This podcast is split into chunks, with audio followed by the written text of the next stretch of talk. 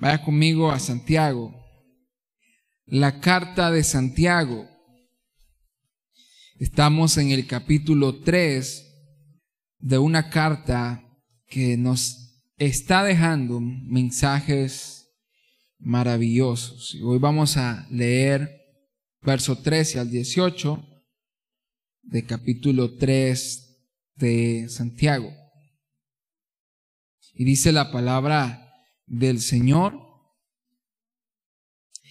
¿Quién es sabio y entendido entre ustedes? Ahora, hagámonos esta pregunta. Supongamos, y, no es una suposición falsa, sino verdadera, que esta pregunta es para nosotros. Y dice, ¿quién es sabio y entendido entre ustedes? Iglesia Vástago, ¿quién es sabio y entendido entre ustedes? Que lo demuestre con su buena conducta mediante obras hechas con la humildad que le da su sabiduría. Pero si ustedes tienen envidias amargas y rivalidades en el corazón, dejen de presumir y de faltar a la verdad. Esa no es la sabiduría que desciende del cielo, sino que es terrenal, puramente humana y diabólica porque donde hay envidias y rivalidades, también hay confusión y toda clase de acciones malvadas. En cambio, la sabiduría que desciende del cielo es ante todo pura y además pacífica, bondadosa, dócil, llena de compasión y de buenos frutos, imparcial y sincera. En fin, el fruto de la justicia se siembra en paz para los que hacen la paz. Querida iglesia, hoy vamos a estar meditando acerca de la sabiduría espiritual. Diga conmigo sabiduría espiritual. Cuando hablamos de esta cualidad, ¿verdad? Alguien, un hombre o una mujer que tenga sabiduría espiritual, podemos decir que estamos hablando de alguien que es maduro en la fe o de alguien que está creciendo en madurez en la fe. Alguien sabio espiritualmente es alguien que podemos decir que es también maduro espiritualmente. Son frases que pueden ser intercambiables, que pueden tener conceptos, ¿verdad? Muy similares, muy hermanos. Pero, qué terrible sería. Nosotros debemos de aspirar, como cristianos debemos de aspirar crecer en madurez. Si hoy usted está aquí y dice, no, yo no quiero crecer en madurez. Entonces yo digo, es cuestionable la profesión de fe que tenemos. Porque dice Pedro, ¿verdad? En segundo capítulo de su primera carta, él dice, decíamos como niños recién nacidos la leche espiritual que es la palabra, para que por ella crezcamos en nuestra salvación. Es, es un deseo natural del cristiano que nosotros crezcamos como cristianos. La meta es, dice Efesios capítulo 4, que nosotros lleguemos a parecernos a nuestro Señor Jesús. A la estatura, dice, del varón perfecto, Jesucristo. Ese es el deseo de nosotros. Ahora nosotros vamos a meditar un poco de eso. Sabiduría espiritual, madurez espiritual. Y y qué terrible sería que hoy nosotros consideremos que somos sabios espiritualmente y la realidad sea que no es así. Que nosotros espiritualmente digamos, yo soy un hombre hecho y derecho en la fe. Y delante de los ojos de Dios, Él no nos considere así. ¿No cree usted que sería terrible eso? Creer que hemos alcanzado cierto grado de madurez que tenemos cierto entendimiento y que el Señor nos diga, no es así. Tú no eres un hombre todavía maduro, no, eres quizás un niño. Sería algo terrible, sería una decepción tener la expectativa de que soy esto, pero delante de los ojos de Dios no lo soy. Es terrible y algo parecido le ocurría a los oyentes de Santiago. Ellos creían, yo soy sabio, yo soy entendido. Y la realidad es, era que no eran sabios ni entendidos. El primer versículo que leímos, 13, dice, ¿quién es sabio y entendido entre ustedes? Que lo demuestre. Diga conmigo que lo demuestre. Si tú te crees sabio espiritualmente, demuéstralo, dice Santiago. Si tú te crees entendido espiritualmente, dice Santiago, demuéstralo. Más allá de toda pretensión, ellos presumían, algunos presumían, no, yo soy sabio, más allá que una jactancia, que una pretensión, demuéstralo. Más allá de un criterio personal, muchas veces podemos decir, yo considero que yo soy maduro en la fe, considero que yo soy sabio espiritualmente, considero que tengo cierto grado de entendimiento, pero más allá de un criterio personal, Santiago hace un llamado a la demostración. Hermano, en otras palabras, puede sonar tosco, pero en otras palabras lo que Santiago quiere decir es, dejen de estar hablando y demuestren. Si tanto se creen sabios y maduros, demuéstrenlo. No, no presuman. No alardeen. No sean jactanciosos. No, demuéstrenlo. ¿Y cómo lo iban a demostrar? Dice Santiago, a través de su buena conducta. ¿Eres espiritual? Demuéstralo a través de tu buena conducta. Y dice la reina Valera, en sabia mansedumbre. Nosotros leímos en la NBI, en la humildad que, que da la sabiduría. Es decir, alguien que verdaderamente es maduro en la fe, lo va a demostrar con buenas acciones, humildemente. No va a tener que hacer alarde de su conducta. No va a tener que hacer alarde de sus obras. No, alguien que verdaderamente es espiritual, dice Santiago, es alguien que tiene buena conducta y las hace en mansedumbre, aplacado. Esa es una, una de las tantas palabras que podemos traducir mansedumbre. Apacible, tranquilo, sin ser ostentoso, sin querer llamar la atención. Solo que nos, nos dice este versículo. Lo que digamos entonces no es importante si no hay una fe demostrativa. Santiago nos llama a tener una fe demostrativa. No solamente digas que tienes fe, no solamente digas que tienes sabiduría o entendimiento, no. A Santiago nos llama a una acción, nos llama a una fe demostrativa. Todo lo que nosotros podamos decir va a ser interpretado en el contexto de nuestra conducta. Todo. Todo lo que podamos decir, nuestras palabras, deberían ser interpretadas en el contexto de nuestro carácter. Si alguien alude, presume ser una persona correcta y lo hace de una manera intemperante, pues entonces el contexto de sus palabras, que es su carácter, demostrarán que no es del todo una persona correcta. Una fe demostrativa. Si alguien dice, presume ser sabio y entendido, que lo demuestre con su buena conducta, mediante obras hechas con la humildad que le da su sabiduría versículo 14.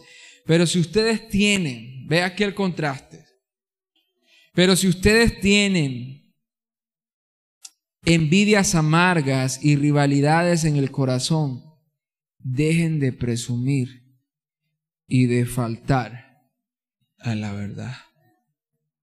Nosotros hemos visto a Santiago, ¿verdad? En estos en estas semanas y Santiago tiene un toque muy pastoral. Santiago es hermano mío, hermanos míos, hermanos queridos, ¿verdad? Siempre ese toque de ternura. Al parecer esta porción, Santiago está confrontando un poco más, de una manera un poco más directa. Hey, si ustedes presumen ser sabios, ser espirituales, ser entendidos, demuéstrenlo por su buena conducta. Pero si en ustedes hay envidias amargas, esa palabra también es celos, celos amargos y tiene que ver con un sentimiento, con una pasión maligna. Esa palabra amargos era, era la misma palabra, picros en, en griego, que se usaba para referirse al agua que no era potable, que no podía consumirse. El agua que estaba quizás contaminada. Se usaba, esa agua es picros, esa agua no la puedes beber porque está contaminada. Dice Santiago entonces, hey, pero si alguno de ustedes tiene celos amargos, sentimientos que no son buenos, que son enfermizos, dejen de presumir y de estar faltando a la verdad. Es contundente, es frontal. Hey, no. Nosotros, hermanos, hermanos, no podemos decir que somos espirituales cuando dentro de nuestros corazones hay celos amargos, hay sentimientos enfermizos que no son sanos. No podemos decir, si permanecemos con eso, no podemos decir que somos espirituales. Luego dice celos amargos o envidias amargas y rivalidades. La reina Valera dice contiendas en el corazón. Hay contienda en el corazón. Y yo estoy seguro que no solamente yo he experimentado eso, ustedes también lo han hecho. Ciertas situaciones que traen contienda al corazón intranquilidad al corazón. Que de alguna manera en el contexto de Santiago y de este pasaje crea una rivalidad, crea una enemistad con el prójimo. Dice Santiago inspirado por el Espíritu Santo, si eso está ocurriendo, ustedes no son sabios, ustedes no son entendidos, dejen de ser arrogantes y de faltar a la verdad, es decir, mentirosos. Es frontal. ¿Y en qué aplica a nosotros? En que nosotros hoy somos llamados a cuidar nuestro corazón. En que yo creo que todos nosotros queremos crecer, decía el pastor, vivir para la gloria de Dios. ¿Quiénes quieren eso? Hermano, y si queremos eso, nosotros debemos de sacar de nuestro corazón todo sentimiento amargo, y toda contienda del corazón. Y Santiago hace una justificación, dice el versículo 15, esa no es la sabiduría que desciende del cielo. Es decir, esta no es la sabiduría de Dios, sino que es terrenal, puramente humana y diabólica puramente humana y diabólica. Este proceder de amarguras en el corazón, de rivalidades, este proceder, dice, dice Santiago, esto es una sabiduría humana, puramente humana, pero no solo eso, es diabólica. ¿Por qué? Porque donde hay envidias y rivalidades, también hay confusión y toda clase de acciones malvadas. Voy a leer de nuevo ese versículo. Porque donde hay envidias y rivalidades, también hay confusión y toda clase de acciones malvadas. Toda clase de acciones malvadas. Dice, donde hay envidias, donde hay estos sentimientos en el corazón, hay confusión. Esa palabra confusión significa desorden, inestabilidad, sedición, división. Ahí hay, donde hay sentimientos amargos, hermano, ahí nosotros vamos a experimentar un ámbito de desorden, de inestabilidad, de sedición, de división donde hay rivalidades y celos amargos. Dice Santiago toda clase de cosas malas. En fin, toda clase de cosas malas pueden ocurrir cuando hay personas con celos amargos. Toda clase de maldades pueden ocurrir. Yo solo voy a destacar una. Y quiero señalar específicamente que estas, estas características o este proceder maligno, dice Santiago, esto es sabiduría diabólica, quiero destacar que este proceder diabólico contribuye a la división del cuerpo de Cristo. Uno dice, hey, ¿por qué eh, el celo, el celo dice envidias y rivalidades es, es sabiduría diabólica? Claro, dice Santiago, aquí puede ocurrir toda clase de acciones malvadas. Solo una, por ejemplo, es que estas, este proceder lleva o contribuye a la división del cuerpo de Cristo. Y esto Dios obviamente lo aborrece. Dios aborrece cuando por acciones, por, por malos proceder, se atenta contra la unidad de su cuerpo. Él aborrece eso. Dice, por ejemplo, Proverbios 6, verso 16. Hay seis cosas que el Señor aborrece. ¿Cuántas cosas hay? Y siete que le son detestables. Nosotros solo vamos a leer las dos últimas en el verso 19. Las dos cosas últimas que Dios detesta, aborrece, es el falso testigo que esparce mentiras y el que siembra discordia entre hermanos. Dice Dios, yo lo detesto. Yo lo aborrezco. Ahora entendemos un poquito mejor a Santiago cuando dice que las envidias y que las rivalidades es sabiduría diabólica. Se opone directamente a la voluntad de Dios de preservar la unidad de su pueblo. Hermano, cuando yo me expongo a esto, yo tengo una pregunta y es cuántas personas, incluyéndome a mí, pudimos haber sido usados como un bisturí de Satanás para asajar el cuerpo de Cristo.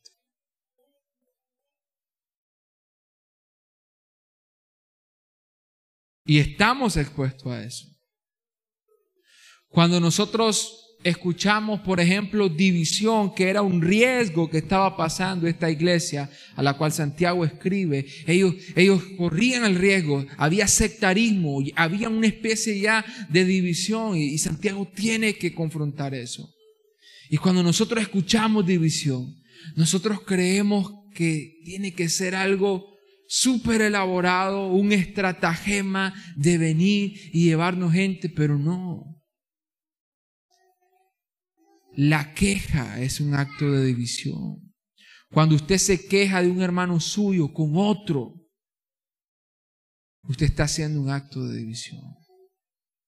Cuando usted es una persona contenciosa, es decir, como decimos nosotros, pleitito, nosotros estamos, estamos en contra, de cierta manera, de la unidad del cuerpo de Cristo. Santiago corrige esto, esto es sabiduría diabólica, porque donde hay envidias, sentimientos amargos, donde hay rivalidades, yo quiero ser mejor que fulano, quiero que me admiren más que fulano, donde hay esto, hay toda clase de desorden, de confusión y toda clase de acciones malvadas.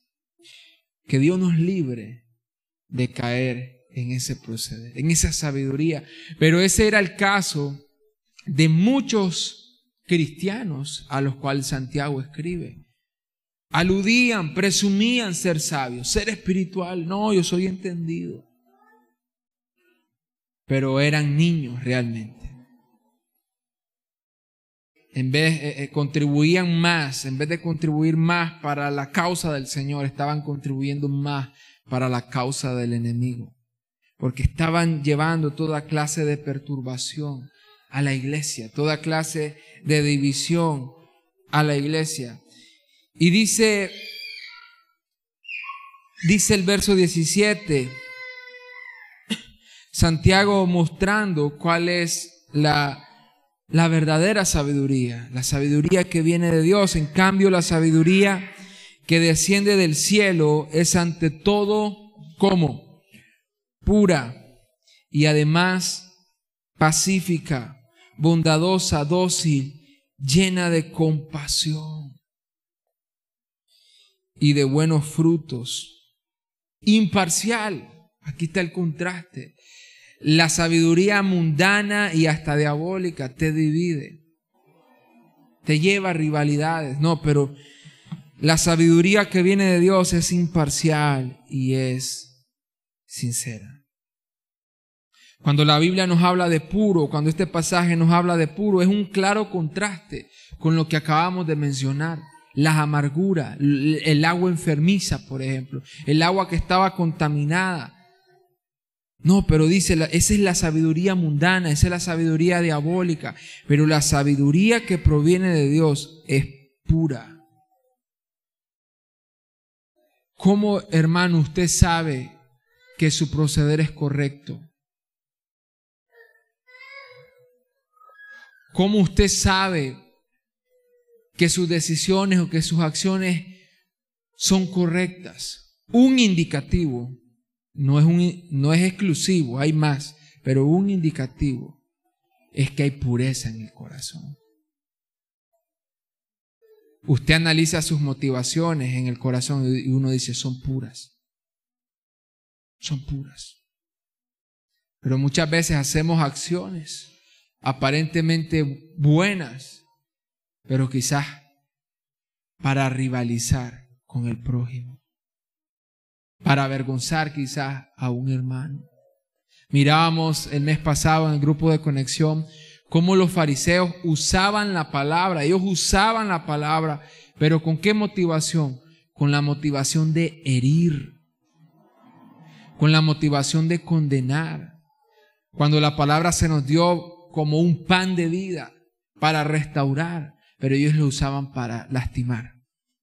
Muchas veces nosotros podemos hacer cosas que son aparentemente buenas, pero cuando analizamos el corazón, no hay pureza. No hay pureza. Hermanos, analicemos el corazón. Hay pureza en mi proceder. Hay pureza en mis deseos. Hay pureza en la forma en cómo hago las cosas y por qué lo hago. La sabiduría que proviene de Dios es pura. Dice también la sabiduría que proviene de Dios es pacífica. ¿A cuánto le gusta pelear? No levanten la mano. ¿O cuántos son rápidos para pelear? Ah, tan rápido estás peleando. Yo no sé si yo les he contado a ustedes que una vez yo iba a una cita médica bueno, era la cita médica de mi esposa. Y, yo la llevaba en Managua, eran como las seis de la mañana y el tráfico ahí pesado a esa hora. Y yo iba sofocado porque iba tarde a la cita médica. Y, y un, alguien se me mete, se me mete alguien y yo comienzo a, a pitar, comienzo a pelear. Y ese hombre se detiene, abre la ventana y me dice, tan de mañana y ya estás peleando. Pero muchas veces somos fáciles para buscar pleito, para crear pleito. Hermano, pero la sabiduría que proviene de Dios, ¿cómo es? Día conmigo pacífica. ¿Cómo es? Pacífica. Tenemos que ser gente de paz. Amén. Esa es la sabiduría que proviene de Dios. Es pacífica. Si alguien decía a Jesús, ¿verdad? te da una bofetada, usted le pone dice, la otra mejilla. Y el mensaje simplemente es que, que no tenemos que tomar venganza. No tenemos que tomar venganza. Decía Tony en un matutino del martes, qué interesante Jesús, clase mansedumbre la que Jesús nos, nos muestra que nosotros cuando nos ofenden, decía él, uno, uno se atreve a buscar venganza arriesgándose a perder. Pero Jesús podía herir a sus detractores sabiendo que iba a ganar, pero no lo hizo. Él nos estaba mostrando ese carácter pacífico. Carácter que muchos de nosotros tenemos que aprender a desarrollar. Querido hermano, tenemos que ser gente de paz. Amén. Aunque nos ofendan, aunque nos traten mal, tenemos que ser gente de paz. Ese es el cristianismo. Por eso es que algunos dicen, no, el cristianismo no es cool. Sí, el cristianismo no es cool. El cristianismo es cristianismo. Y una de las virtudes o de las cualidades es que tenemos que ser pacíficos. Bienaventurados los pacificadores, porque ellos serán llamados hijos de Dios. Hijos de Dios. Esa es la sabiduría que proviene de Dios, es pura, pacífica. Dice, es bondadosa. Busca hacer lo bueno. Cuando, cuando Santiago acusa a estas personas o confronta más bien a estas personas, él les dice, hey, si alguien se cree sabio o entendido, demuéstrelo. Pero si en ustedes hay celos amargos y rivalidades en el corazón, esa palabra rivalidad hace alusión a, a una ambición egoísta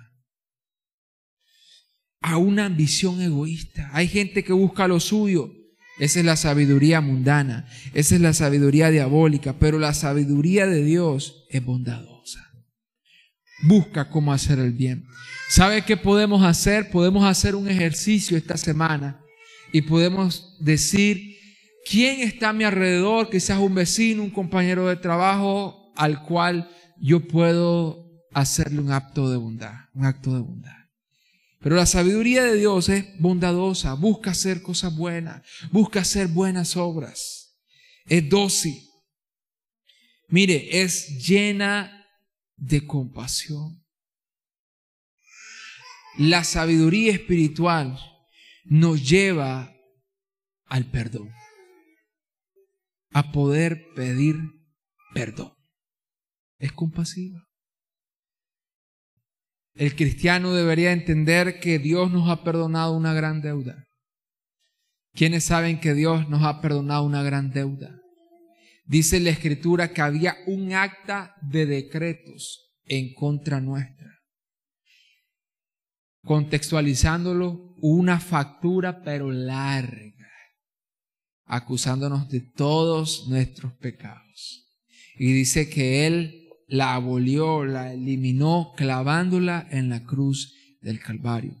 Ahí la sangre derramada nuestro Señor pagó toda deuda, pagó por nuestros pecados. Somos libres, somos perdonados. Y ese mismo perdón es el cual nosotros deberíamos de poner en práctica y poder perdonar. La sabiduría divina es llena de compasión y de buenos frutos. La sabiduría que proviene de Dios es imparcial. Y aquí hay un aspecto muy práctico, hermanos. Si nosotros dentro de la comunidad de fe, dentro de la iglesia, nosotros tenemos partidos, sectarismos, nosotros estamos pecando. Decir, yo me junto con Walter porque Walter es, es buena onda, me trata bien, pero hablo mal de Luis y hablo, hablo mal de Luis con Walter. Y digo, mira, Luis así. Hermano, esa no es la sabiduría divina.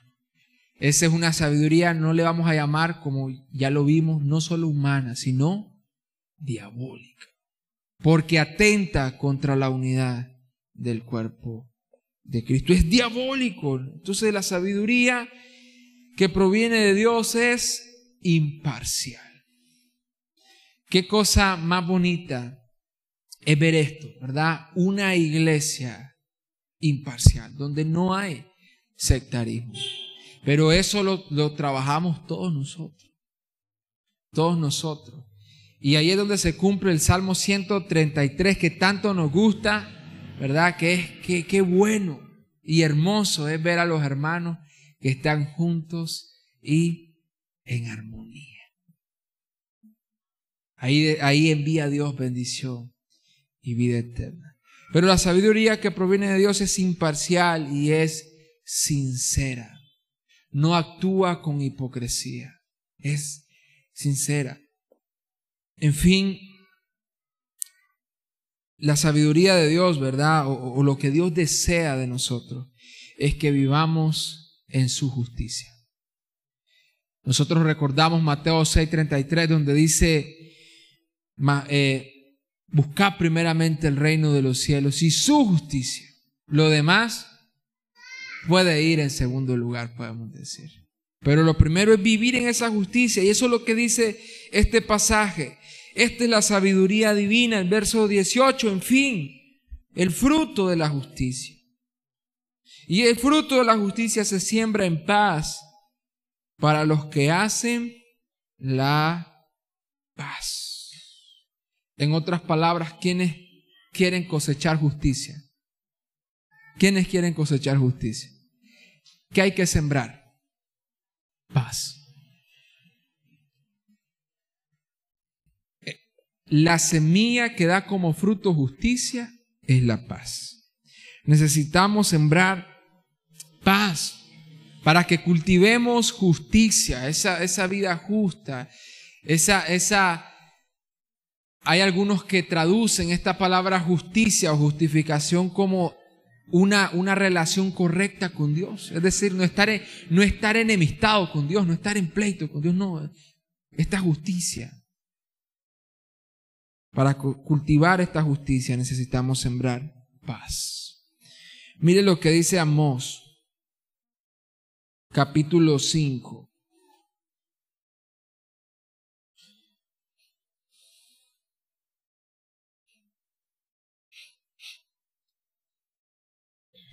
Dice, yo aborrezco, mire, mire lo que Dios dice, yo aborrezco sus fiestas religiosas, no me agradan sus cultos solemnes. Hermano, yo le hago una pregunta, ¿qué le pareciera si Dios hoy le dijera eso a usted? Fuera triste, ¿verdad? Gracias por la misericordia de Dios, ¿verdad? Que hoy estamos en una relación correcta con Él. Pero ¿qué le pareciera eso? Que Dios hoy diga, ¿sabes que El culto que hoy me diste, a mí no me gusta. Sería terrible. Versículo siguiente. Aunque me traigan holocaustos y ofrendas de cereal, no los aceptaré, ni prestaré atención a los sacrificios de comunión de novillos cebados. Aleja de mí el bullicio de tus canciones, imagínate. cállese. Aleja de mí el bullicio de tus canciones. No quiero oír la música de tu piano, de tus cítaras. Pero mire lo que Él quiere, pero que fluya el derecho como las aguas y la justicia como arroyo inagotable. Eso es lo que nuestro Dios quiere. Que fluya la justicia. Ahora Santiago dan el punto. Para que fluya o para que cultivemos esa justicia, necesitamos sembrar las semillas de paz. Pero si en nuestro corazón hay celos amargos y contiendas en el corazón, Dejemos de ser, dice, presumidos y de faltar a la verdad, porque no estamos siendo sabios espiritualmente. No lo estamos siendo. Necesitamos cultivar esa justicia. Hermano, termino en resumen. Una manifestación segura